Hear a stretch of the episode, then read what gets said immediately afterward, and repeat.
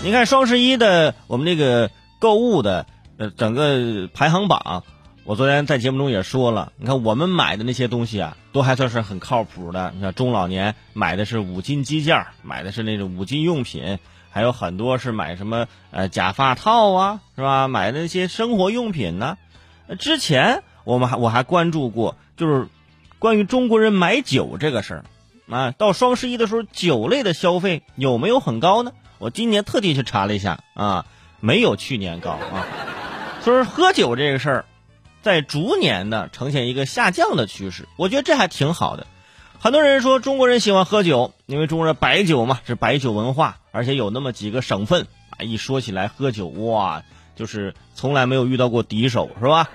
呃，内蒙的朋友、山东的朋友啊、东北的朋友是吧？甘肃的朋友，这都是啊号称能喝酒的。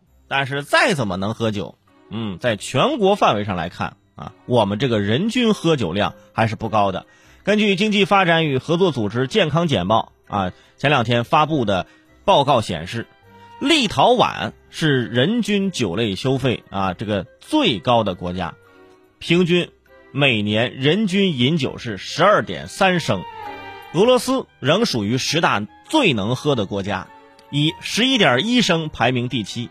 而中国则以平均每年人均饮酒五点七升，排名倒数第八。哈哈，对于这个排名，哎，您怎么看呢？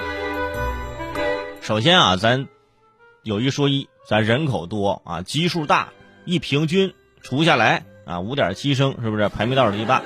啊，也不是说呃，咱这个总量不行，咱总量应该是多的啊，但是这也不是什么好事儿啊。人均饮酒倒数第八，你不知道应不应该开心？开心的是表示我们喝酒还是挺节制的；不开心的是竟然倒数第八，是不是有点过分了？我们其他省份是不是应该集体去给山东的朋友道个歉？不好意思，拖后腿了啊！我觉得这个排名呢，你不能怪谁，我们应该表扬。首先表扬啊，全中国的已婚女性。他们对于喝酒的口号就是：“你敢喝醉，你今天就甭想进这个门，是吧？”而且执行起来是毫不手软，只要老公喝醉了，那就去门口睡吧，铺盖的东西啊，我都给你放在门口了。对，就是那块地毯啊，地毯上还印着“出入平安”四个大字儿。我琢磨着这也不太平安呢，是吧？其次要夸赞的是咱们的这个酒驾的法规，毫不留情啊。不信你问任何一个已经喝醉的人，你问他酒后驾车对不对？他在毫无意识的状态下都会说不对啊。那所以呢？所以所以所以所以我没有喝醉，我来开是吧？基本上就开进去了。所以说还提醒各位啊，开车的时候不能喝酒。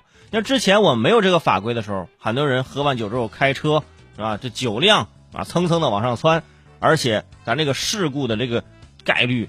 啊，也是非常大的。你看现在就好很多了。像之前那时候还没有开始这个酒驾整治的时候，有一次我喝了点酒，喝了点 Rio 半瓶嘛，然后在弯道一个侧滑，吓得我从那之后连 Rio 我都不喝了。当时那个危险的，真的车车筐都快飞出去了。当时赶紧把我的自行车停好，就步行回家去。而且大家想想啊，古往今来。有很多事儿啊，都是耽误在酒里头了。喝喝酒误事儿的那太多了，包括小说那《三国演义》里头，光喝酒误事儿的就十多回。那么袁将醉酒失乌巢啊，孙权醉酒纵黄泉啊，是吧？这个翼德醉酒命呜呼啊，张飞醉酒失徐州，典韦醉酒丢双戟等等等等，啊？你看都是跟酒有关系，所以我就会想，那当时啊，说张绣派胡适就。就是将这个典韦灌醉，你说典韦他能不喝吗？他怎么能不喝呢？他只能说：“哎呀，不行啊，我今天吃了头孢啊，今天就不喝了啊。”所以这么一说，我觉得倒数第八真的挺好，咱也努力努力，争取下一次拿个倒数第七什么之类的，争取进入倒数前三，好不好？咱一步一步啊，一步一个脚印儿，慢慢来，定下个目标。定个什么目标呢？我现在就给自己定了个目标，就是非茅台不喝，啊，非茅台不喝。你这样的话，你就相当于戒酒了。我跟你，哎。